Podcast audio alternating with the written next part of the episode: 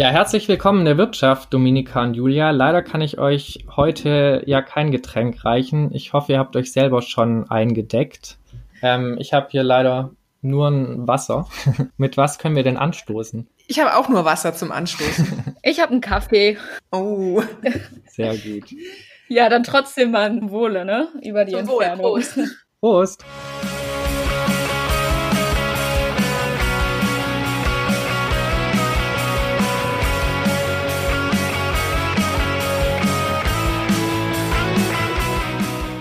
Ja, herzlich willkommen zu unserer siebten Folge in der Wirtschaft. Wir werden hier mit Expertinnen aus verschiedensten Teildisziplinen über ihre Forschung reden und möchten das mit aktuellen gesellschaftlich relevanten Themen verknüpfen.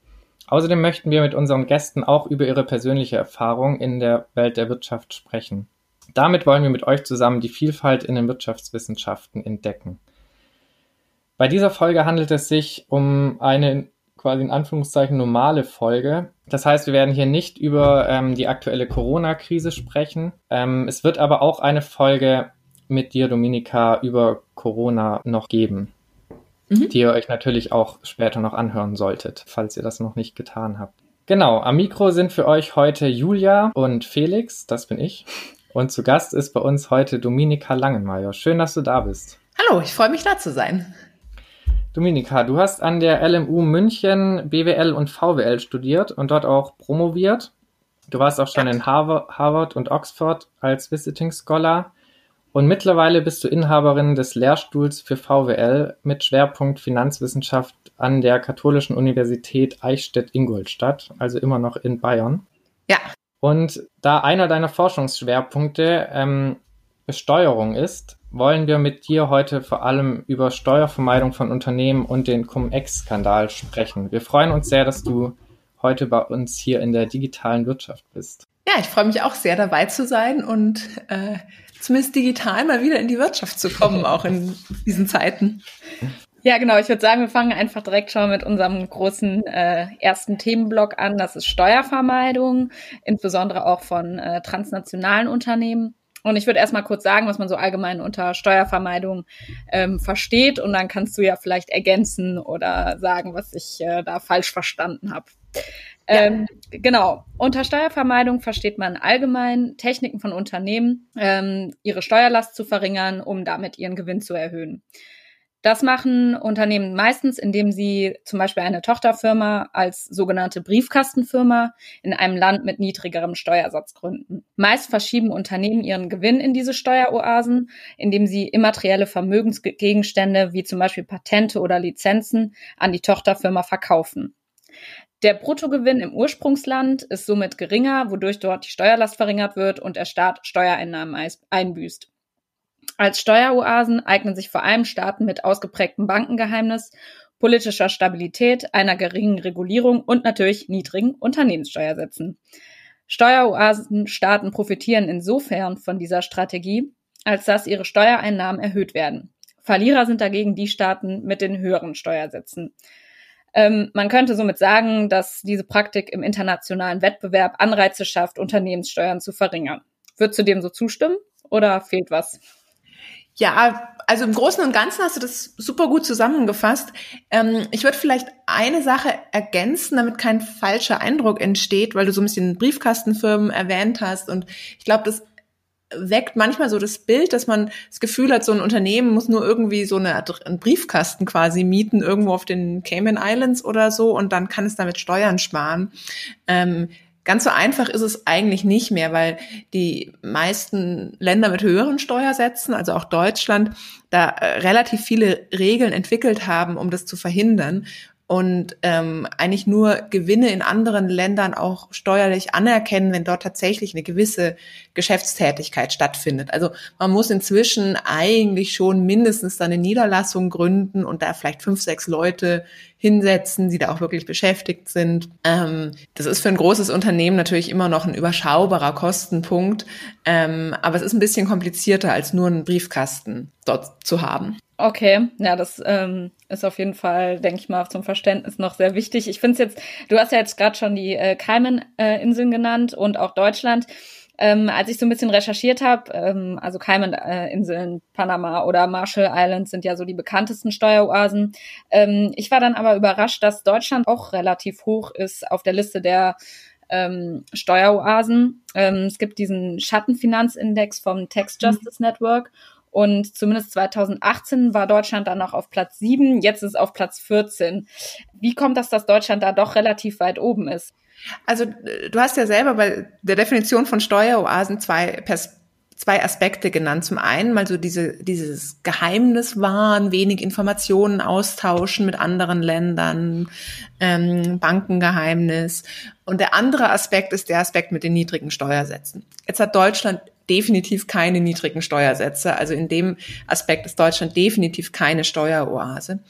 Aber Deutschland ist nicht wahnsinnig gut darin, Informationen mit anderen Ländern auszutauschen, was einfach daran liegt, dass äh, Datenschutz in Deutschland extrem wichtig ist und das bedeutet auch, dass steuerliche Informationen wenig mit anderen Ländern geteilt werden. Und wenn man das in diesen, wenn man so einen Index erstellt, da muss man immer irgendwie verschiedene Aspekte gewichten. Und wenn man diese Geheimhaltung sehr hoch gewichtet, dann wird Deutschland auf einmal zur Steueroase, obwohl das jetzt ähm, ja von dem Bild, was man so im Kopf hat, ein Land mit niedrigen Steuersätzen ja irgendwie nicht so ganz zutrifft. Aber macht es dann trotzdem Sinn, Deutschland quasi so weit oben zu ranken? Also helfen diese Geheimhaltung quasi oder die schlechte Informationsweitergabe Unternehmen trotzdem ähm, Steuern irgendwie einzusparen? Das kann man sicherlich in Verbindung mit anderen Ländern äh, nutzen. Also wenn man so komplexe Strukturen aufsetzt, um Steuern zu vermeiden, kann sein, dass da deutsche Unternehmen auch eine Rolle spielen. Ähm, ich würde jetzt aber sagen, dass von den Strukturen, die man so kennt und diskutiert, spielt Deutschland eigentlich keine nennenswerte Rolle. Also mir wäre jetzt kein konkretes Modell bekannt, wo irgendwie komische Eigenschaften im deutschen Recht eine Rolle spielen würden. Okay. Aber klar, also in Skandinavien zum Beispiel gibt's Länder, ähm, da wird äh, veröffentlicht, was jeder einzelne Privatperson an Einkommensteuer gezahlt hat. Das kann man dann auf Anfrage kann man rausfinden, was der, der eigene Nachbar an Einkommensteuer gezahlt hat. Das äh, klar schafft das Transparenz und sorgt irgendwie auch dafür, dass Steuerhinterziehung in dem Fall bei Individuen schwieriger wird. Ähm, aber es ist natürlich was, was in Deutschland völlig undenkbar ist, so vom Datenschutz her. Mhm. Also hilft quasi auch ähm, Datenschutz äh, in dem Punkt dann Unternehmen Steuern zu vermeiden? Hm, das, das würde ich nicht so sagen. Ich glaube aber, dass das, was eine Eigenschaft, das ist halt eine Eigenschaft, die viele Steueroasen haben, dass sie sich von so Informationsaustausch rausnehmen, dann nicht bereit sind, Informationen auszutauschen und in der Hinsicht agiert Deutschland ähnlich wie Steueroasen, aber aus ganz anderen Motiven heraus. Wenn man jetzt so einen einfachen Index erstellt und irgendwie definieren muss, was, was sind Eigenschaften von Steueroasen, kann, kommt in manchen dieser Indizes Deutschland da rein, in anderen aber auch nicht. Also es gibt, gibt viele Listen von Steueroasen. Ähm, außer dem Tax Justice Network hat, ist da, glaube ich, Deutschland auf keiner ähm, sonderlich weit oben oder mit dabei. Ähm, ist immer ein bisschen so eine Frage, wie man so Listen erstellt. Wenn wir uns jetzt auf die ähm, wirklich niedrigen Steuersätze konzentrieren, führt dann letztendlich äh, dieser ähm, Steuerwettbewerb, sage ich mal, ähm, zu so einem zu einer Art Race to the Bottom, dann das dann letztendlich äh, international betrachtet jedes äh, Land den Anreiz hat, möglichst niedrige Unternehmenssteuern zu haben? Also es gibt auf alle Fälle ein Wettbewerb zwischen Ländern, wo es gar nicht so sehr darum, nur darum geht, Gewinne anzuziehen, sondern einfach reale Aktivitäten von Unternehmen anzuziehen. Ja. Man möchte, gerade kleinere Länder haben großes Interesse, dass multinationale Unternehmen zum Beispiel bei ihnen produzieren und vor Ort Arbeitsplätze schaffen. Ähm, und wenn jetzt Machen wir ein Beispiel. Wenn ein amerikanisches Unternehmen überlegt, wo kann ich, soll ich in Europa meine Niederlassung eröffnen, dann sagt sie, ja, ich möchte vielleicht ein Land mit niedrigen Lohnkosten und ich möchte ein Land äh, mit niedrigen Steuersätzen und dann schaut es sich so die osteuropäischen Länder an und da möchte dann jedes Land natürlich nicht das sein, was den höchsten Steuersatz hat, vielleicht, sondern eher eins von denen mit dem niedrigsten Steuersatz, um da gute Chancen zu haben. Und das führt schon zu so einem Race to the Bottom, dass die Länder, die Unternehmenssteuersätze tendenziell verringern und niedrigere Steuersätze setzen. Und ist das ein Problem? Hm, da kann man sich jetzt äh, drüber streiten. Ich glaube, dass das, äh, je nachdem, wen ihr da fragt, werdet ihr sehr unterschiedliche Antworten kriegen. Ähm, ich glaube, ein ganz fundamentaler Punkt, über den man da nachdenken muss, ist eigentlich, warum man Unternehmen besteuert. Ähm, es gibt ja bei Steuern immer so die Frage der Inzidenz, wer zahlt die Steuer eigentlich am Ende wirklich? Und das kann ja nicht das Unternehmen sein, weil am Ende am Ende läuft es immer auf Individuen hinaus. Ähm, das können also die Eigentümer der Unternehmen sein, das können die äh, Arbeitnehmer sein, ähm, es können auch die Kunden sein, an die irgendwie höhere Steuern durch höhere Preise weitergegeben werden. Ähm, ich denke, die meisten, die für höhere Unternehmenssteuern sind, sehen das als eine Möglichkeit, die Eigentümer zu besteuern. Man hat es lange so gemacht, wenn man gesagt hat, Kapitaleinkünfte kann man überhaupt nicht besteuern, weil diese noch viel mobiler, ähm, die können noch viel einfacher äh, verschwiegen werden. Da hat sich die Situation aber verändert. Da ist der Informationsaustausch viel besser geworden zwischen Staaten. Ähm, da gibt's viel weniger Steuerhinterziehung. Insofern macht es vielleicht schon Sinn, wenn die Gesamtentwicklung darauf hinausläuft, dass man eben mehr direkt bei den Individuen besteuert und weniger indirekt die Unternehmen besteuert. Ähm, vor allem, wenn durch die Unternehmenssteuern eben verhindert wird, dass das Unternehmen ins Land kommen. Ähm, gibt auch zum Beispiel gute empirische Papiere, die sagen, dass so ein Drittel von den ähm, von der Steuerbelastung auf die Arbeitnehmer überwälzt wird in Form von niedrigeren Löhnen. Das ist ja auch zum Beispiel ein Effekt, den man wahrscheinlich nicht haben möchte. Wenn jetzt aber dann die Besitzer quasi von dem Unternehmen in den USA sitzen, das Unternehmen aber in Deutschland äh, produziert und auch von der Infrastruktur in Deutschland zum Beispiel profitiert, ja. ähm, dann wäre das ja aber auch quasi ungerecht, wenn dann nur ähm, oder wenn dann das Unternehmen keine Steuern zahlen müsste, oder? Ja, genau. Also das ist, ähm, wie du gut sagst, das ist eins äh, eben gerade bei multinationalen Unternehmen so ein bisschen die, diese schwierige konzeptionelle Frage: Wo sollen die überhaupt besteuert werden? Ähm, äh, ich glaube, bei Industrie oder so hat das Argument, was du gerade gebracht hast, eine riesige Rolle gespielt. Das war irgendwie, da hatte man diese stinkende Fabrik vor Ort ähm, und dann sollte die zumindest auch im Land Steuern zahlen. Bei der heutigen Wirtschaft, so dass ja auch immer digitaler wird und so, da wird auch diese äh, diese ganze Frage irgendwo immer schwieriger, weil was ist denn eigentlich überhaupt der Ort der Produktion? Mhm. Ähm, und dadurch entstehen auch viele von diesen Gewinnverlagerungsmöglichkeiten, die Julia am Anfang so kurz dargestellt hat, die entstehen dadurch, dass man eben nicht so einfach sagen kann, wo, wo wurde der Gewinn denn jetzt quasi produziert, wo war da die Wertschöpfung?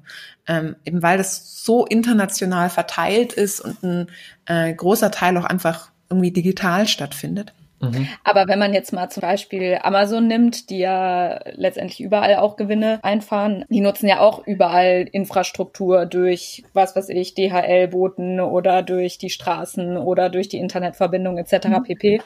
Ähm, müssten die dann nicht eigentlich auch überall Steuern bezahlen? Ja, aber das ist also ein super Beispiel in der Hinsicht, dass man, äh, ähm, also bei Amazon ist ein Problem, dass Amazon selber sagt, ähm, wir machen ein Großteil unseres Gewinnes dadurch, dass die Marke bekannt ist und dadurch, dass wir diese Algorithmen haben, die den Nutzern vorschlagen, was sie sonst noch kaufen sollten. Ne? Dass sie irgendwie sagt, ähm, andere Nutzer kauften auch und ähm, dass diese Algorithmen, dass das das ist, wodurch Amazon Gewinne macht. Ähm, das ist die Marke und, äh, und diese Algorithmen, das ist irgendwie immaterielle Vermögensgegenstände, die liegen größtenteils in Luxemburg und nach dem geltenden Steuerrecht ähm, zahlen die Amazon-Niederlassungen in anderen Ländern, zum Beispiel Amazon Deutschland, eine Gebühr nach Luxemburg, ziemlich hohe Gebühr. Und ähm, die müsste dann diese Einkünfte auf die Gebühr, der Gewinn, der dadurch entsteht, müsste eigentlich in Luxemburg versteuert werden. Und das, was übrig bleibt, wird dann in Deutschland versteuert. Ähm, ja, kann man sich jetzt drüber streiten, wo ist das wirklich das, wo der Gewinn entsteht? Das Problem ist, dass es unheimlich schwer ist, diese Höhe von dieser Gebühr, die dann nach Luxemburg gezahlt wird, zu bestimmen, weil man auch gar nicht, man hat ja kein vergleichbares Unternehmen, wo das am Markt gezahlt wird. Ähm, darum weiß auch niemand, wie hoch die sein soll und dadurch können die da relativ flexibel Gewinne jetzt zum Beispiel nach Luxemburg verlagern. Eine Alternative ähm, wäre zum Beispiel auch zu sagen, dass man eben nicht auf das Land der Produktion geht, so ist eigentlich aktuell der Fall, sondern dass man sagt, ähm, gerade in der digitalen Wirtschaft äh, spielen auch die Beziehungen zu den Kunden eine große Rolle. Man könnte auch Unternehmensgewinne verstärkt dort besteuern, wo die Kunden sitzen. Ähm, das hat den Vorteil, dass die Kunden ziehen ja nicht deswegen um, weil das Unternehmen sagt, ähm, ich kann mir Steuern sparen, wenn ihr in ein anderes Land geht. Bitte ähm, nutzt Amazon nur noch, wenn ihr gerade in Luxemburg seid. Das macht ja keiner. Ähm, insofern hat man da ähm, etwas, was die Unternehmen kaum beeinflussen können und wo sie weniger Möglichkeiten hätten, Steuern zu vermeiden. Aber, und das kommt auf Felix Punkt zurück, wäre natürlich auch eine, eine ganz andere Verteilung der Besteuerungsrechte weltweit. Aber das könnte doch auch dazu führen, dass letztendlich die Wettbewerbsfähigkeit kleinerer Unternehmen erhöht wird, oder? Also, dass man dadurch einer Monopolbildung entgegenwirkt. Ja, es würde dann halt, also ich glaube, so konzeptionell hat es viele gute Eigenschaften, wenn man Gewinne dort besteuert, wo der Konsum stattfindet. Ähm, aber jetzt zum Beispiel ist Deutschland ja ein Land, das viel exportiert und äh, nicht so viel importiert. Ähm, also hier findet sozusagen mehr Produktion als Konsum statt. Ähm, insofern könnt ihr euch sicher vorstellen, dass zum Beispiel jetzt ein deutscher Politiker von der Idee, dass jetzt alles im Konsumland besteuert wird, nicht so wahnsinnig ähm, begeistert wäre. Darum ist es so schwierig, da eine, eine, eine internationale Lösung zu finden, weil ähm, am Ende geht es jedem Staat um seine Einnahmen und die, da möchte niemand was hergeben. Und wenn du jetzt die Möglichkeit hättest, das internationale äh, Steuerrecht irgendwie zu modellieren, was wäre dann deine, dein Steuersystem deiner Wahl? Wenn ich es einfach so gestalten könnte, wie ich wollte. Ja. Ähm, also ich glaube, ich würde tatsächlich auf ähm, diese Idee, dass es ähm, Gewinne im Konsumland besteuert werden, umsetzen, weil das ähm, klar ist und einfach ist ähm, und weil es eben nicht so manipulierbar ist durch die Unternehmen. Das finde ich ist ein großer Vorteil. Es gibt aktuell Vorschläge der OECD, die so in so eine Richtung gehen, ähm, aber die setzen das nur für einen ganz geringen Anteil des Gewinns um und dann muss man es wieder abgrenzen. Das ist wieder sehr kompliziert und ich finde, das ist eben auch eine ganz wichtige Eigenschaft, die ein Steuersystem eigentlich haben sollte und die unser aktuelles äh, äh, Unternehmensbesteuerungssystem überhaupt nicht hat, dass es einfach sein sollte und dass man nicht so viel Zeit einfach mit so Befolgungskosten ähm, verbringen sollte. Das hat Kosten für die Unternehmen und es macht es für die Finanzämter intransparent und schwer zu kontrollieren, hat also eigentlich nur Nachteile, ähm, ist aber halt irgendwie notwendig, um halbwegs eine, eine Einzelfallgerechtigkeit herstellen zu können. Mhm.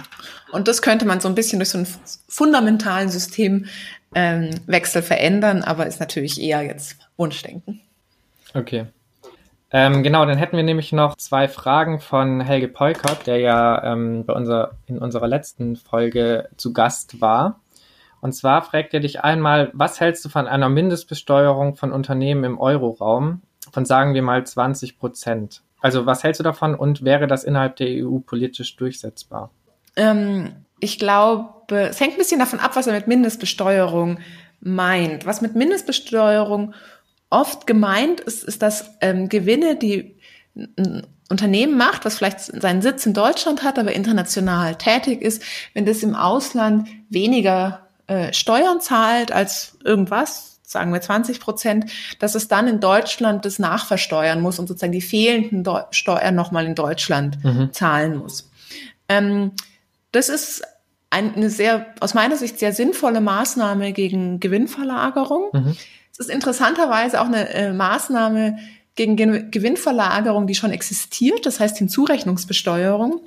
Ähm, damit werden nicht alle Einkünfte, sondern nur passive Einkünfte, also zum Beispiel Einkünfte aus Zinsen oder aus Lizenzgebühren, ähm, die von einer ausländische Tochtergesellschaft macht und die mit weniger als 25 Prozent sogar besteuert werden, ähm, in Deutschland nochmal nachversteuert. Mhm.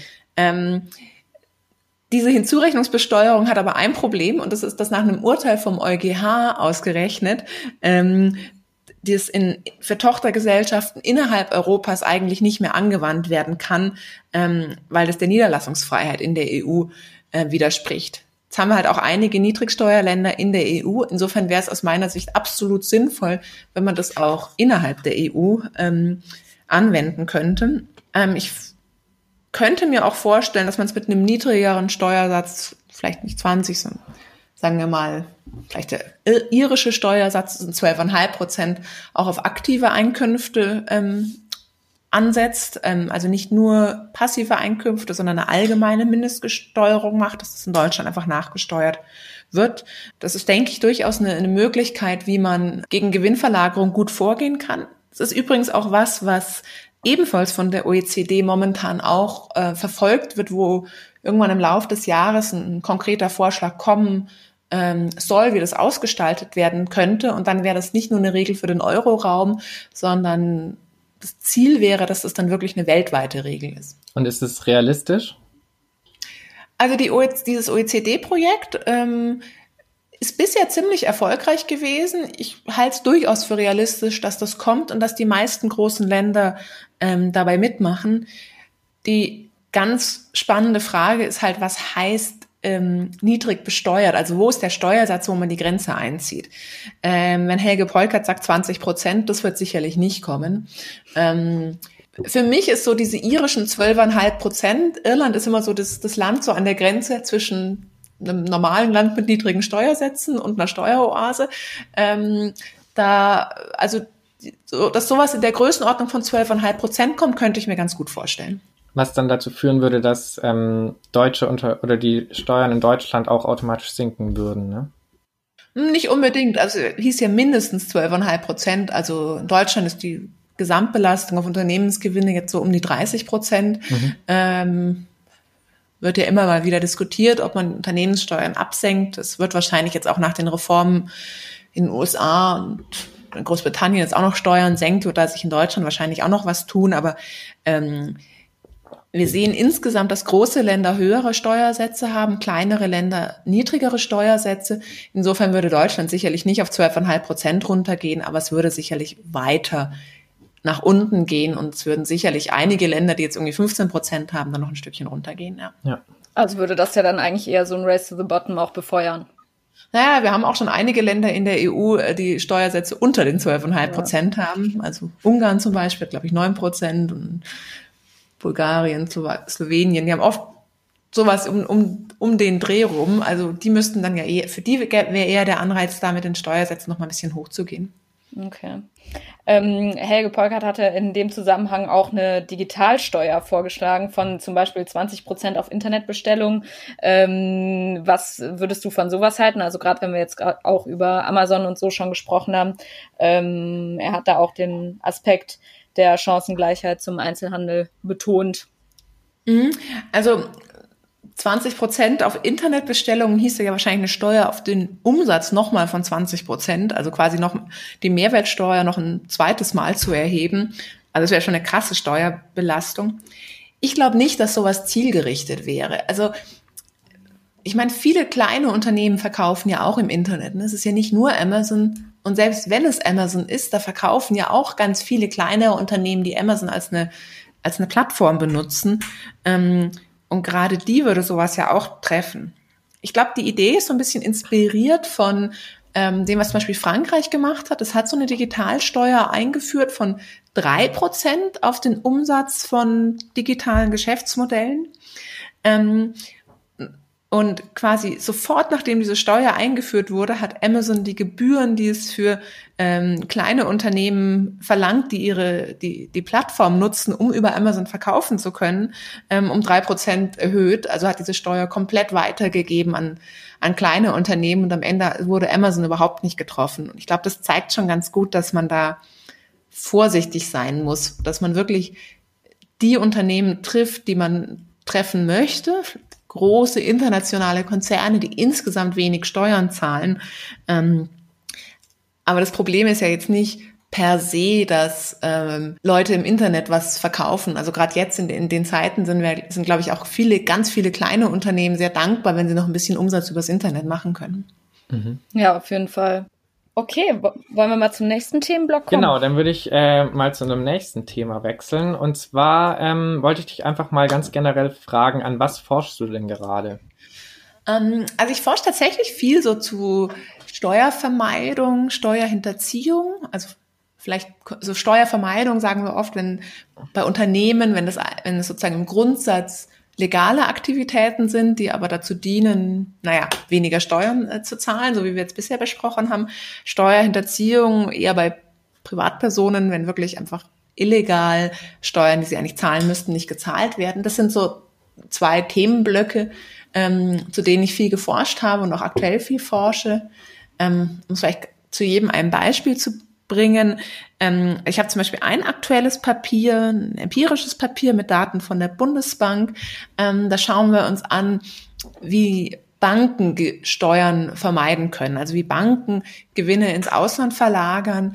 Ähm, ich finde es ein sehr spannendes Projekt, weil die ganze Literatur, die wir zur Gewinnverlagerung haben, hat eigentlich immer den Finanzsektor ausgeschlossen, weil man gesagt hat, die haben so ein anderes Geschäftsmodell, ähm, die können wir nicht mit den anderen Firmen in, in einen Topf werfen. Darum schauen wir uns hier nur nicht Finanzsektor an. Und mhm. wir haben jetzt mal gesagt, wir wollen uns gezielt den Finanzsektor anschauen und haben da halt auch viel überlegt und ein bisschen mit Geschäftsmodellen von Banken beschäftigt. Was könnten die dann machen? Und dann haben wir uns danach die Daten angeschaut und die zur Haupthypothese war, dass eben äh, gerade Eigenhandelsaktivitäten, ähm, die relativ leicht verschoben werden können, dass die wahrscheinlich vor allem ähm, in Niedrigsteuerländern stattfinden. Und das ist dann auch so rausgekommen. Also das war ein Projekt, an dem ich jetzt viel gearbeitet habe, ähm, was mir viel Spaß gemacht hat. Und wie, wie genau sieht dann so eine Forschung zum Beispiel, also jetzt gerade zu diesen Banken aus?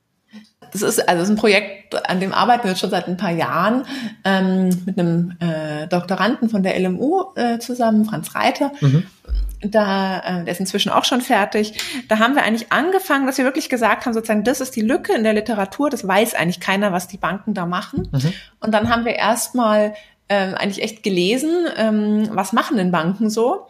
Ähm, und dann oft ergibt sich das ja so zufällig. Dann war ich bei einer Konferenz in Oxford, da war dann jemand, äh, der auch ein Doktorand, der hat vor der Promotion acht Jahre in bei der Deutschen Bank in London gearbeitet, genau in dem Trading, womit wir uns schon beschäftigt hatten, also diesem Einzelhandel. Und dem, mit dem habe ich dann viel gesprochen, so ja, wir hatten da so diese Idee, wie läuft es denn wirklich? Und dann ist das alles ein bisschen konkreter geworden in, in dem Gespräch. Ähm, und dann haben wir parallel schon geschaut, was für Daten kann man eigentlich nutzen.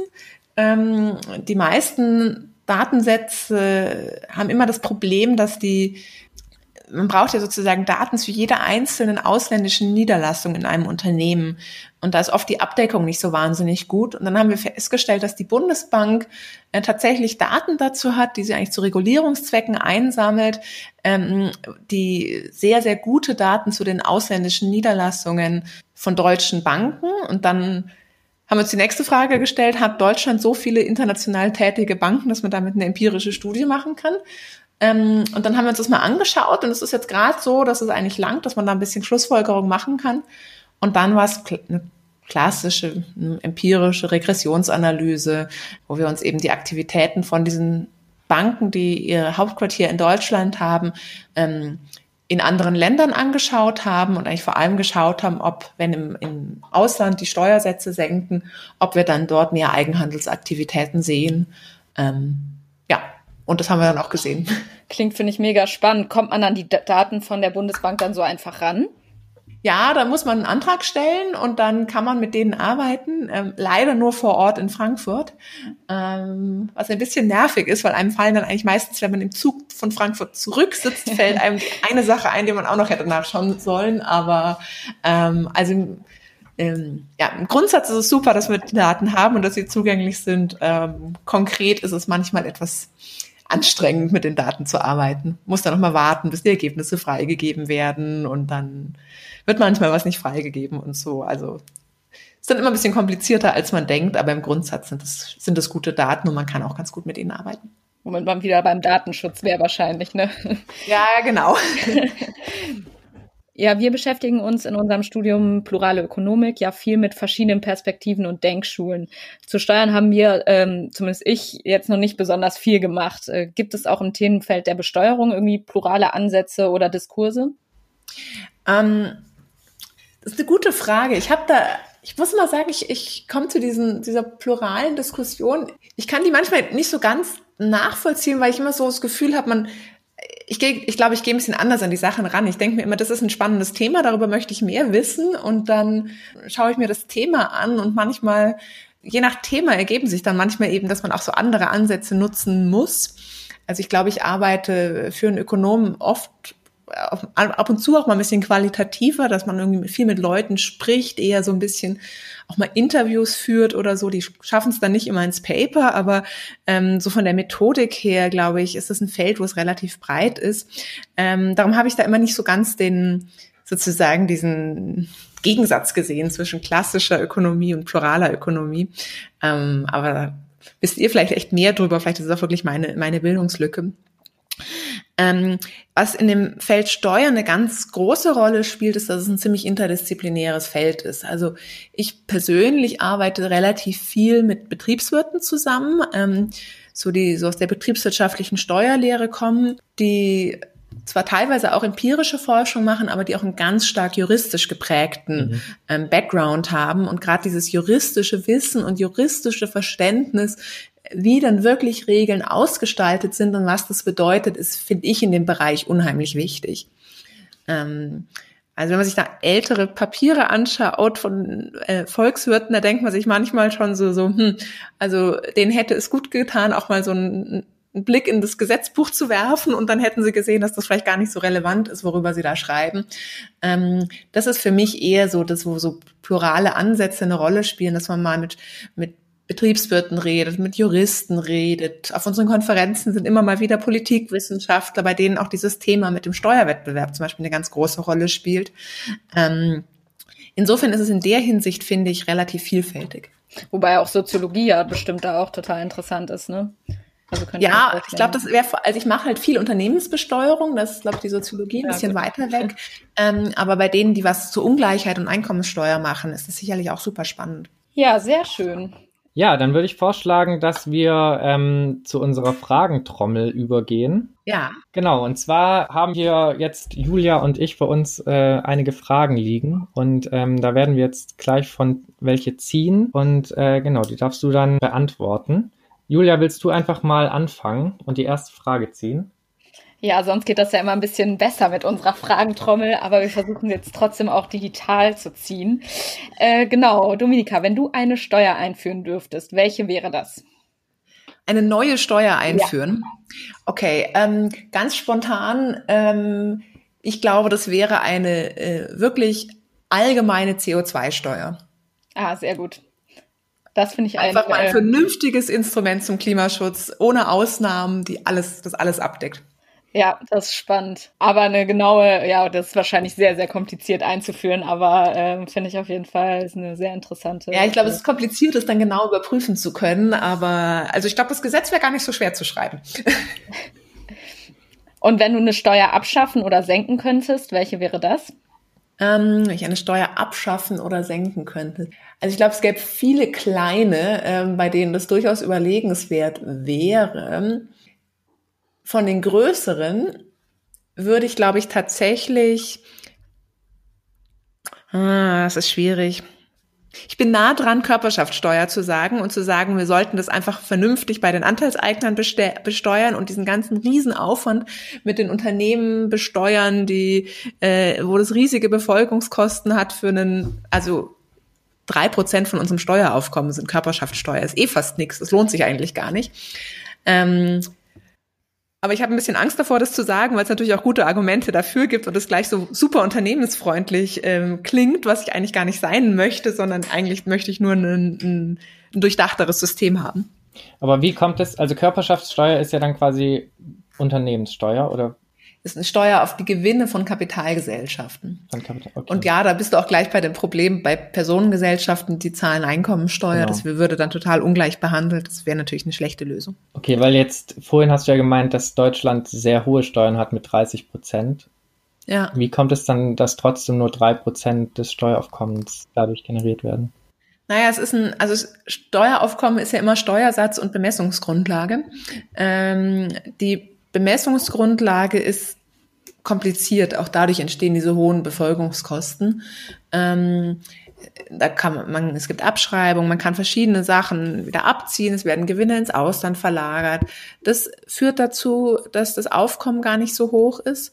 Ähm, die 30 Prozent ist so eine Gesamtbelastung auf Gewinne. Das ist Körperschaftssteuer und Gewerbesteuer. Die Gewerbesteuer geht an die Gemeinden. Mhm.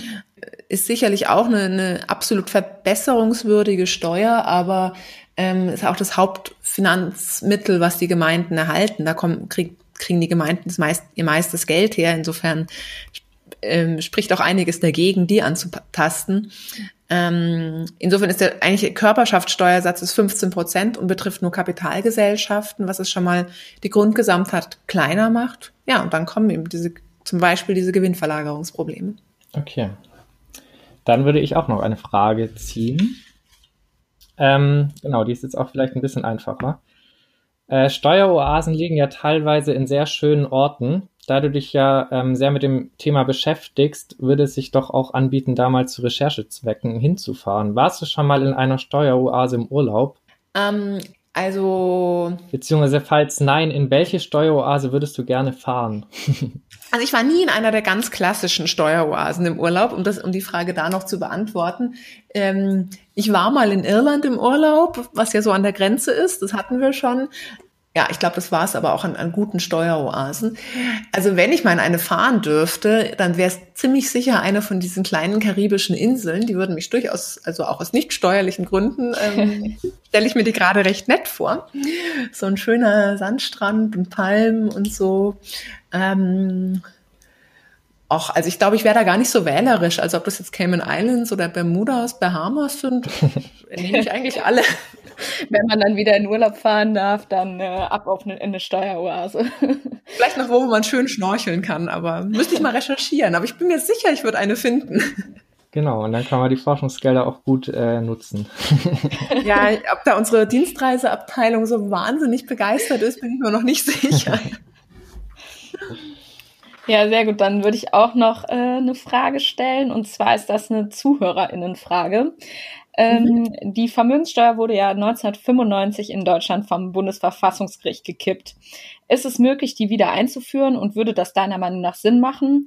Ähm, wir haben ja vor allem in der Folge mit Miriam Rehm auch äh, viel über Vermögenssteuern ähm, gesprochen. Deswegen würde uns da natürlich auch deine Meinung zu interessieren. Ja, also die wurde gekippt, ähm, weil sie gegen den Gleichheitsgrundsatz ähm, verstoßen hat ähm, und weil die Erhebungskosten sehr hoch waren. Ähm, dieses Problem mit dem Gleichheitsgrundsatz, da geht es eigentlich darum, wie bewerte ich unterschiedliche ähm, Vermögensarten, damit ich dann irgendwie, also Immobilien, Unternehmen, ähm, Geldvermögen, da ist die Bewertung leicht, aber am Ende muss ich das ja irgendwie bewerten und dann gleichmäßig behandeln. Ähm, das ist sicherlich grundsätzlich ein lösbares Problem. Ähm, also grundsätzlich könnte man die sicher wieder einführen.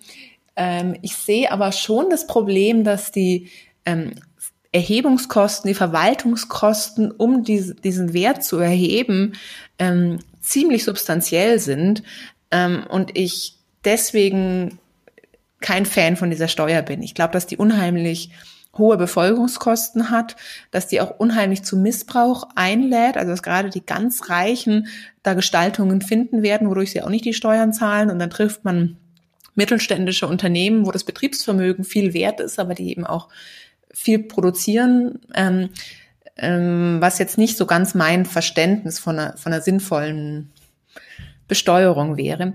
Ähm, ich würde, wenn man was mit Steuern gegen Vermögensungleichheit tun möchte, würde ich persönlich eine höhere Erbschaftssteuer deutlich vorziehen als eine Vermögenssteuer. Aber wäre da nicht genau das gleiche Problem, dass es super schwer ist? ja, aber man muss es nur einmal, also ähm, man muss es quasi einmal im Leben von jedem bewerten und nicht jedes Jahr. Ah, okay. Ja.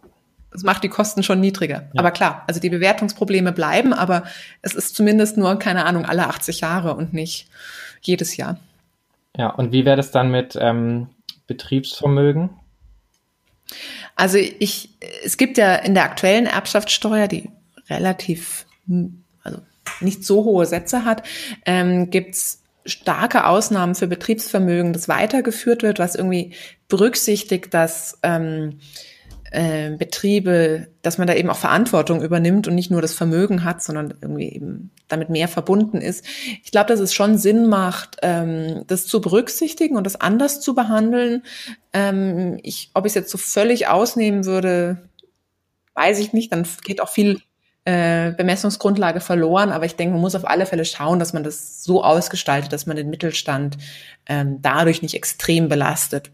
Also, der ist uns wichtig, aber ähm, klar muss, muss gerade auch dieses Vermögen irgendwie dann eben über die Gewinnbesteuerung der Unternehmen hinaus einen Beitrag zum Steueraufkommen ähm, leisten. Wobei eben, ja, es gibt eben immer die, die Besteuerung der Erträge aus den Vermögen. Okay. Ja, dann hätten wir ähm, noch eine Frage. Und mhm. zwar äh, nerven ja bekannterweise Steuererklärungen die meisten Menschen. Hat dir das äh, schon immer Spaß gemacht oder wie bist du dazu gekommen, Professorin mit dem Schwerpunkt Steuern zu werden? Also ich mache meine Steuererklärung tatsächlich gar nicht so ungern, auch nicht wahnsinnig gerne, aber ich finde es immer ganz interessant, mal diese Hands-on-Seite auch zu haben. Wie bin ich auf die da drauf gekommen? Ähm, ihr habt ja am Anfang schon gesagt, ich habe ursprünglich BWL studiert und hatte da eigentlich vor, so Richtung Steuerberatung zu gehen und habe deswegen in diesem BWL-Studium auch schon einen Schwerpunkt ähm, auf Steuern gehabt. Und dann habe ich VWL dazugenommen und dann fand ich da eigentlich auch diese steuerlichen Veranstaltungen immer recht interessant. Und dann hat mich äh, Andreas Haufler, der hat einen, eigentlich einen Wirtschaftspolitik-Lehrstuhl an der LMU, aber der macht eben selber auch viel Forschung zu Unternehmenssteuern, gefragt, ob ich bei ihm promovieren möchte. Und dann dachte ich mir, das passt eigentlich super, weil ich finde diese VWL-Perspektive ähm, interessanter, aber es ist auch was, wo ich mich irgendwie schon auskenne und wo ich mich nicht ganz so fremd fühle. Ähm, ja, und dann ging das irgendwie so weiter. Ich finde es auch ein, immer noch ein sehr spannendes Thema, weil ich, ich wollte immer was Angewandtes machen, wo man irgendwie so das Gefühl hat, man macht was und dann kann man irgendwie zumindest Empfehlungen abgeben oder man, jemand aus der Politik liest die Forschungsergebnisse und die sind irgendwie relevant. Ich hätte jetzt keine Forschung machen wollen zu, zu ganz theoretischen Themen. Und ich glaube, Steuern sind ja einfach das ein, das das große Thema, mit dem der, der Staat in die Wirtschaft eingreift, ähm, unser aller Leben eingreift. Und darum ist, glaube ich, ein ganz relevantes Thema, das dann auch eine gewisse Faszination bekommt, wenn man sich mehr damit beschäftigt. Ja, cool. Ja, vor allem auch wahrscheinlich, weil es ja auch ein Thema ist, da kann man nicht nur ein bisschen Ahnung von haben. Da ist man wahrscheinlich dann entweder so ganz drin oder gar nicht, ne? Ja, genau. Also ich habe viele Kollegen, die machen mal ein bisschen irgendwie was in die eine Richtung und dann in die andere Richtung und dann beschäftigen sich drei Jahre später wieder mit einem ganz neuen Thema. Ähm, da habe ich so ein bisschen das Gefühl, jetzt, jetzt kenne ich mich da mal halbwegs aus mit diesem ganzen Steuerrecht auch und äh, jetzt muss man es irgendwie auch nutzen und dann sieht man auch so viel, was man da eigentlich besser machen könnte oder was man noch nicht so ganz versteht, ähm, wo man noch dazu forschen könnte und dann, ja, da bin ich irgendwie so hängen geblieben. Ja, spannend. ja, dann äh, kommen wir auch schon zu unserem letzten großen Thema für heute. Und zwar wollten mhm. wir mit dir noch über den Cum-Ex-Skandal sprechen, der ja auch aufgrund von Corona ähm, ziemlich untergegangen ist. Ähm, ja. Nochmal für unsere Zuhörerinnen, der Cum-Ex-Skandal gilt als der wohl größte Steuerskandal in der deutschen Geschichte, ähm, da dabei verschiedene Finanzmarktakteure dem Staat mehr als 10 Milliarden Euro, ja mehr oder weniger geklaut haben. Ähm, hinter dem Skandal verbirgt sich ein sehr ausgeklügelter und komplizierter Trick. Ähm, wir werden es jetzt nicht schaffen, den in dem Rahmen unseres Podcasts äh, mit dir irgendwie durchzusprechen oder zu erklären. Für ähm, die Leute, die es interessiert, gibt es aber sehr gute, ähm, relativ kurze Erklärvideos, zum Beispiel auf Zeit Online. Da könnt ihr einfach mal nach Cum-Ex äh, googeln. Genau, aber so als kurze Zusammenfassung. An sich haben verschiedene Akteure wie Banken, Investoren und Fonds eine Aktie untereinander hin und her geschoben und so Verwirrung gestiftet, sodass die staatlichen Behörden nicht mehr nachvollziehen konnten, wem die Aktie zu welchem Zeitpunkt gehört hat. Und dadurch haben sie es geschafft, ähm, nur einmal Steuern auf die Rendite der Aktie zu bezahlen und sich diese aber zweimal vom Staat zurückerstatten zu lassen, womit sie also statt Steuern zu zahlen dem Staat Steuergelder ja mehr oder weniger geklaut haben. Kann man das so in drei Sätzen zusammenfassen? Ja, also ich glaube, ich glaube, es war eine gute kurze Zusammenfassung. Also wie immer ist es am Ende äh, sehr kompliziert, aber ich glaube, ähm, der Grundgedanke ist genau das. Da, da wurden einfach Steuern zweimal erstattet, die nur einmal gezahlt wurden. Also, also ich finde, das ist so ein Fall, ähm, ich glaube, der ist für Nichtjuristen so völlig eindeutig. Also als Nichtjurist äh, käme man noch nie auf die Idee, dass das irgendwie legal sein könnte, wenn eine einmal gezahlte Steuer zweimal erstattet wird. Ähm, juristisch scheint es tatsächlich nicht ganz eindeutig gewesen zu sein. Zumindest haben das damals viele so gesehen, aber so moralisch, so aus so gefühlt ist das natürlich eine Riesensauerei. Genau, und jetzt äh, tatsächlich ja auch erstmal juristisch. Das meinen wir mit äh, dem aktuellen Thema. Jetzt wurden Ende März zwei britische Banker, die in den Skandal verwickelt wurden, in Bonn zu relativ milden Bewährungsstrafen verurteilt, ähm, auch weil sie umfangreich zu dem Skandal ausgesagt haben. Und trotzdem gilt das Urteil als sehr wichtig, da das Gericht äh, quasi gesagt hat, dass es hier sich nicht nur um Gesetzeslücken, die irgendwie ausgenutzt wurden, handelt, sondern ähm, dass dieser Trick ja als strafbar eingestuft werden kann und ja, jetzt eben also, viele Folgeprozesse gestartet werden. Ja, also da hat das Gericht hat ganz eindeutig gesagt, das ist Steuerhinterziehung, ähm, obwohl es eben damals juristische Gutachten gab, die das Gegenteil gesagt haben. Ähm, aber hat das ganz klar gesagt. Ähm, und äh, damit gibt es natürlich vor allem Ansprüche ähm, von den ähm, Steuerbehörden gegen die Banken oder die daran Beteiligten ähm, Schadensersatz zu verlangen oder die ähm, diese Dame, die zu viel erstattete Steuer zurückzuzahlen. Ähm, damit hat es einfach ganz äh, ja, große finanzielle Folgen für die Beteiligten und das, das sind auch ein großer Teil dieser Folgeprozesse. Ja, mein Mitleid mit den Banken und den Beteiligten hält sich in, in relativ engen Grenzen. ähm, also ich, ich finde es gut, dass der, dass da jetzt endlich ja dagegen vorgegangen wird. Ähm, ein Teil des Skandals, den du jetzt noch nicht angesprochen hast, ist auch, dass es diese Möglichkeit gab, sich die Steuern doppelt erstatten zu lassen, war schon sehr, sehr lange bekannt, war auch deutlich äh, vor 2012 äh, bekannt, als das Gesetz geändert wurde, um das zu verhindern. Diese Gesetzesänderung war dann wieder so ein bisschen äh, doppeldeutig, dass es mit ausländischer Beteiligung immer noch irgendwie funktioniert hat. Das finde ich ist schon auch ein Teil, wenn wir es Cum-Ex-Skandal sagen. Ähm, ich glaube, ich würde da nicht nur die Banken und, und diejenigen sehen, die da den Staat betrogen haben, sondern auch eine unheimlich langsame Reaktion äh, der Politik, die dann natürlich viel früher, viel entschiedener hätte dagegen äh, vorgehen können. Und wie erklärst du dir das, dass anscheinend äh, relativ ausgeprägtes Desinteresse des Staates an der Verhinderung des Cum-Ex-Skandals äh, bestanden hat? Beziehungsweise ist da vielleicht der Draht relativ kurz in die Politik oder wie erklärst du dir das? Ich, also ich weiß das genauso wenig wie ihr. Ich habe da auch keine, keine tieferen Infos drüber. Ich, ich finde, es macht einfach keinen guten Eindruck. Ich finde, am Ende ist es vielleicht auch gar nicht so ent entscheidend, ob das einfach Schlamperei war und da Hinweisen nicht nachgegangen wurde oder Inkompetenz, dass man es gar nicht verstanden hat, was die, die Tragweite davon ist, ähm, oder ob da wirklich Einzelne mit Politikern gesprochen haben, die dann bewusst dagegen nicht vorgegangen sind. Ich finde, jede dieser Möglichkeiten ähm, ist nicht gut. Also ja, Glaubst du, dass da jetzt was passiert? Also, dass durch die Prozesse ähm, gegen die Banken die Summe, die dem Staat entzogen wurde, annäherungsweise irgendwie wieder eingenommen werden kann? Also, dass, dass man da am Ende auf diese 10 Milliarden, die da geschätzt werden, kommt, das ist, glaube ich, unrealistisch. Das ist teilweise sicherlich auch schon verjährt. Ähm, man kann sich sicherlich einiges wieder zurückholen. Ich glaube, diese erste, dieser erste Prozess, da ging es ja auch schon um, um äh, dreistellige Millionensummen. Ähm, aber auf alles wird man sicherlich nicht mehr kommen. Mhm. Ist ja wahrscheinlich dann auch die äh, Message einfach wichtiger. Ne? Ja, also die Message ist sicher ganz wichtig. Ich fände es auch wichtig, genauer, nochmal sozusagen genauer aufzuarbeiten, warum dagegen so spät vorgegangen wurde und was da, was da wirklich der Hintergrund war. Das ist, glaube ich, am Ende was, was auch ähm, ja, juristisch oder politisch geklärt werden muss. Warum, warum ist man da erst zu spät vorgegangen? Denkst du, dass weiterhin solche Tricks möglich sind? Es, es gibt, ähm, äh, Herr Spengel in Mannheim sagt, es sei nach wie vor möglich. Der kennt sich da recht gut aus.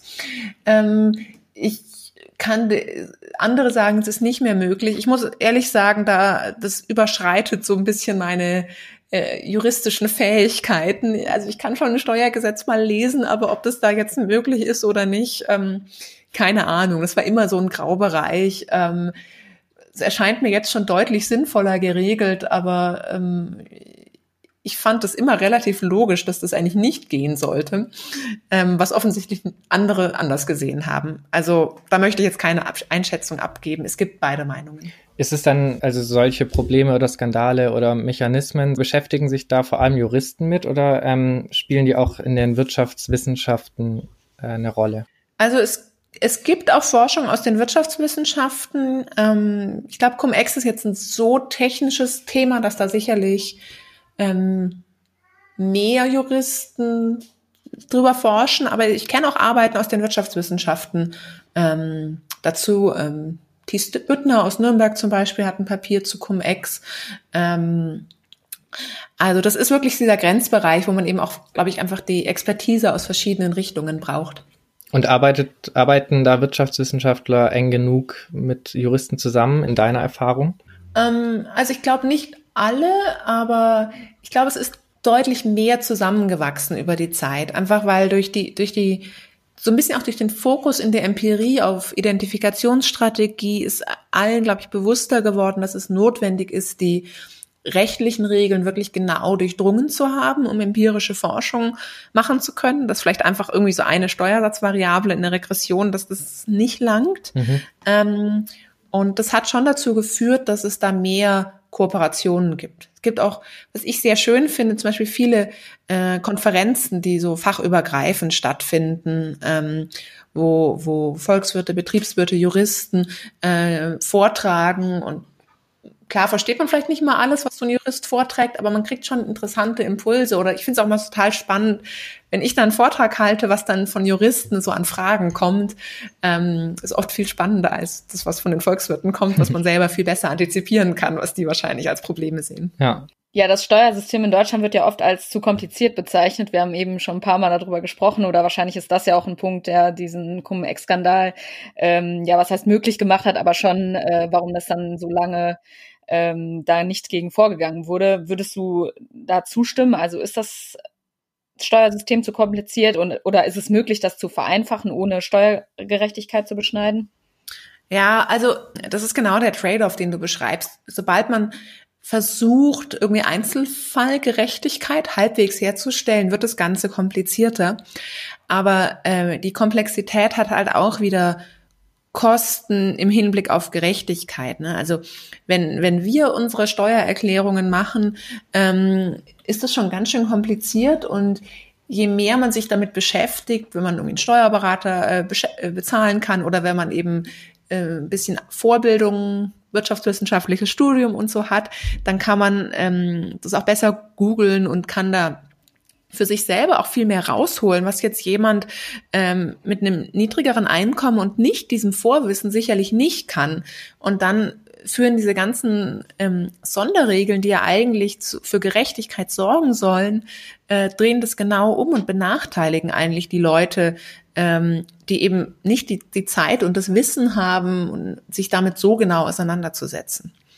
Ähm, also ich glaube, man muss da immer so, so abwägen zwischen diesen verschiedenen Aspekten, ne, diese Einzelfallgerechtigkeit, aber auch die Kosten, die aus der Komplexität entstehen im Hinblick auf nicht ab angegebene Dinge, die Leute hätten absetzen können oder und eben auch den Befolgungskosten, die gerade ähm, bei den Unternehmen sehr hoch sind. Ähm, mein persönliches Gefühl wäre, dass es uns gut tun würde, auf ein bisschen Einzelfallgerechtigkeit und ein bisschen Komplexität zu verzichten und das Ganze einfacher zu gestalten. Aber das ist jetzt wirklich so mein, äh, mein persönliches Gefühl. Ich kenne dazu keine ähm, Evidenz, die das irgendwie klar zeigen würde.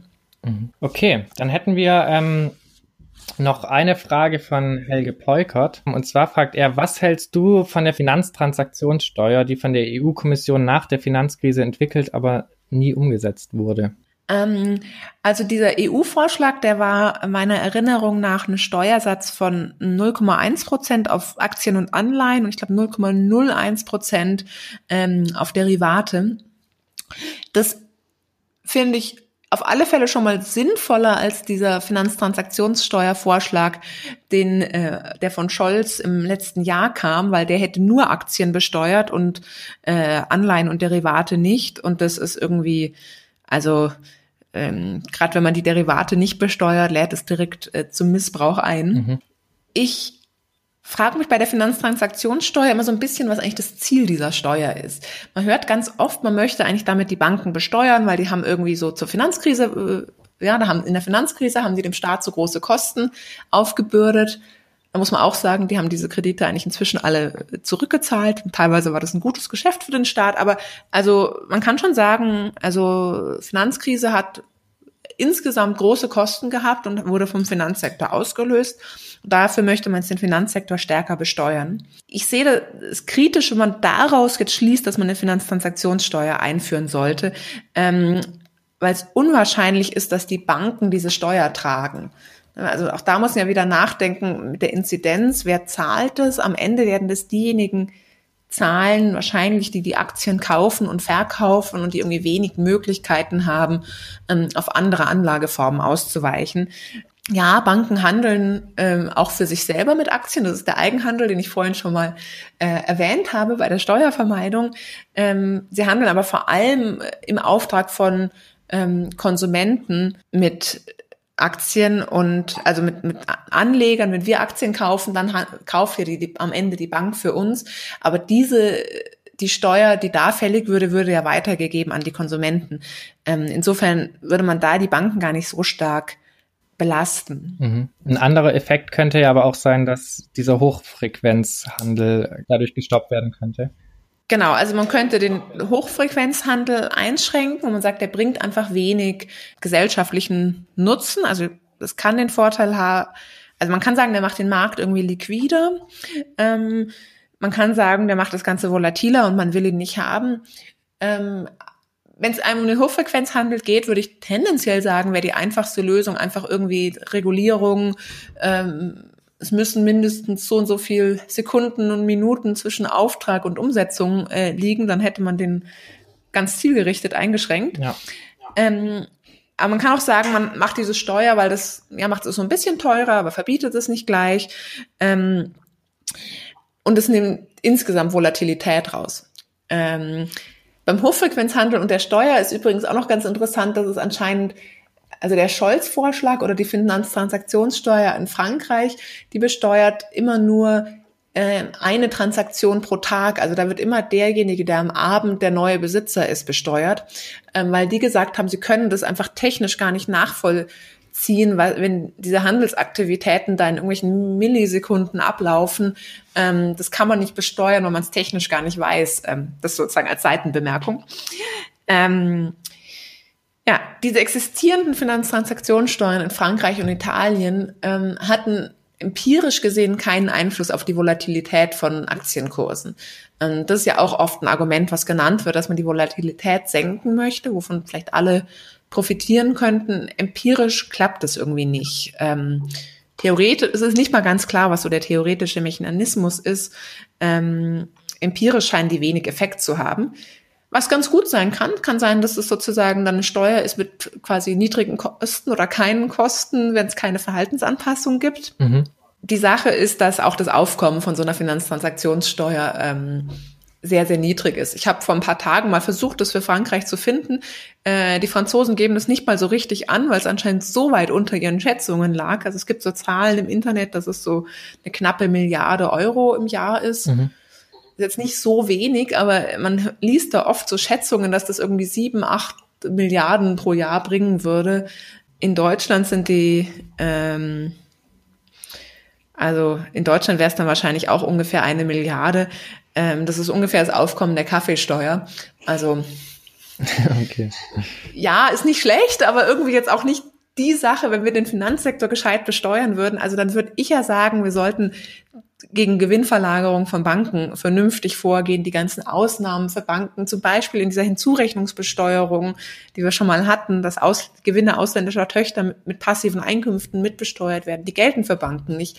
Da könnte man ganz viel machen, um dafür zu sorgen, dass Banken mal mehr Steuern auf ihre Gewinne zahlen. Das fände ich besser, als wieder eine neue Steuer einzuführen, die wieder ähm, andere Befolgungskosten hat, wo es ganz schwierig ist, diese schnellen Transaktionen festzustellen.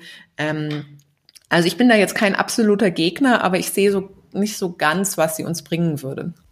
Okay, ja, danke für äh, die Einschätzung. Sehr spannend. Auch ich wusste tatsächlich nicht, dass es eine Kaffeesteuer gibt in Deutschland. Ah, es gibt eine Kaffeesteuer, ja. Gibt es nicht auch eine Sektsteuer oder so? Es gibt auch eine Sektsteuer. Das ist das Schöne an Steuern oder vielleicht das wenig Schöne. All diese Steuern, die irgendwann mal eingeführt wurden, ähm, die existieren immer beliebig weiter.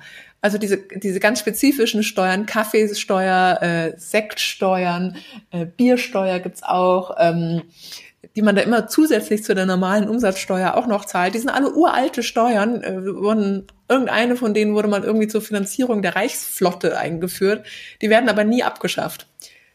Ähm, insofern bin ich auch mal ein bisschen skeptisch, wenn man die Idee hat, neue Steuern einzuführen, weil die bleiben einem dann 100 Jahre lang erhalten und äh, jede Steu bei jeder Steuer muss sich irgendwer mit auskennen und gibt es irgendeinen Beamten im Finanzamt, der da äh, alles Mögliche drüber wissen muss und Unternehmen, die dann das genau befolgen müssen und das macht es einfach kompliziert. Womit wir wieder bei der Komplexität des Steuersystems sind. Genau. Vielleicht sollte man sagen, für jede Steuer, die neu eingeführt wird, muss eine alte Steuer wegfallen oder so. Ja, das wäre eine gute Regel. Dann würden wir mal diese ganzen Kaffeesteuern und sowas loswerden. Ja. Ich würde sagen, Problem gelöst. Ja, ja. perfekt. Ja, perfekt. Dann, äh, genau, muss ich auch leider schon die letzte Runde einläuten. Ähm, genau, schenkt euch noch mal ein letztes Mal nach. Ja. Noch mal einen Schluck Wasser, einen kräftigen. genau. Äh, gen Genau, dann kommen wir jetzt auch zur äh, Frage an unseren nächsten Gast. Ähm, du hast ja schon unsere Fragen von unserem letzten Gast, äh, von Helge Polkert, beantwortet. Ja. Und zunächst wird bei uns Markus Wissen zu Gast sein. Ähm, Markus Wissen ist Politikwissenschaftler, der sich aus dieser Perspektive mit wirtschaftlichen Themen befasst. Ähm, er ist Professor an der Hochschule für Wirtschaft und Recht in Berlin und hat das Buch Imperiale Lebensweise geschrieben. Eigentlich wäre Markus Wissen schon im Dezember bei uns zu Gast gewesen. Die Folge musste aber aufgrund von Bahnproblemen ausfallen und da wir jetzt technisch auch auf äh, äh, Distanz aufnehmen können, nehmen wir die Folge jetzt mit ihm quasi nachträglich nach. Dominika, was würdest du Markus gerne mal fragen oder was wolltest du ihn schon immer mal fragen? Ja, ähm, ich darf auch zwei Fragen stellen, nachdem Helge Polkert mir ja auch mehrere gestellt hat. Natürlich. Ähm, ich hätte, also ich glaube, mich würde eine ähm, so ganz grundsätzliche Frage interessieren. Ähm, äh, Nachdem es diesmal ja dann ein Politikwissenschaftler ist, würde mich interessieren, ob er so das Gefühl hat, dass es so eine fundamentale politikwissenschaftliche Einsicht gibt, die Ökonomen immer übersehen oder die, Ökon die er einfach mal gerne anbringen würde, dass Ökonomen über diesen Punkt auch mehr nachdenken, ein Argument, eine Sichtweise. Coole Frage. Ähm, die zweite Frage ich, ähm, wäre, der Markus Wissen beschäftigt sich ja auch viel mit so sozial-ökologischer Transformation und ich arbeite eigentlich in Ingolstadt, ähm, wenn ich nicht im Homeoffice bin. Ähm, und Ingolstadt ist ja total von Audi geprägt. Ähm, da würde ich ihn gern fragen, was er meint, wie so eine Stadt wie Ingolstadt in 20 Jahren aussehen wird. Was wird sich da verändert haben oder was sollte sich seiner Meinung nach dort verändert haben? Coole Fragen. Ja, auf jeden Fall. Bin ich gespannt, was ähm, er dann ähm, sagt. Jo, genau. dann würden wir uns auch noch gerne bedanken wollen. Einmal über Feedback auf Twitter und das wir per Mail erhalten haben. Ähm, und auch ein paar Fragen waren dadurch heute inspiriert. Das freut uns immer total. Also immer gerne her damit. Und wir würden uns gerne auch noch bei Heterodox News bedanken, die in ihrem letzten Newsletter auf uns aufmerksam gemacht haben. Genau, wir freuen uns immer über Spenden. Wo ihr das machen könnt, findet ihr auf unserer Webseite in der Wirtschaft.home.blog. Ähm, und wir haben ja am Anfang schon erzählt, dass wir ähm, jetzt ja auch ein Corona-Spezial haben. Da haben wir schon eins aufgenommen mit äh, Helge Polkert. Nachher werden wir auch noch eins mit Dominika aufnehmen. Also hört euch das auf jeden Fall auch an. Und ja, bleibt auf jeden Fall gesund. Ne? Jo, dann würde ich die Wirtschaft auch schon wieder schließen und wünsche euch noch einen schönen Tag. Macht's gut. Tschüss. Danke Ciao. euch. Danke dir. Ciao.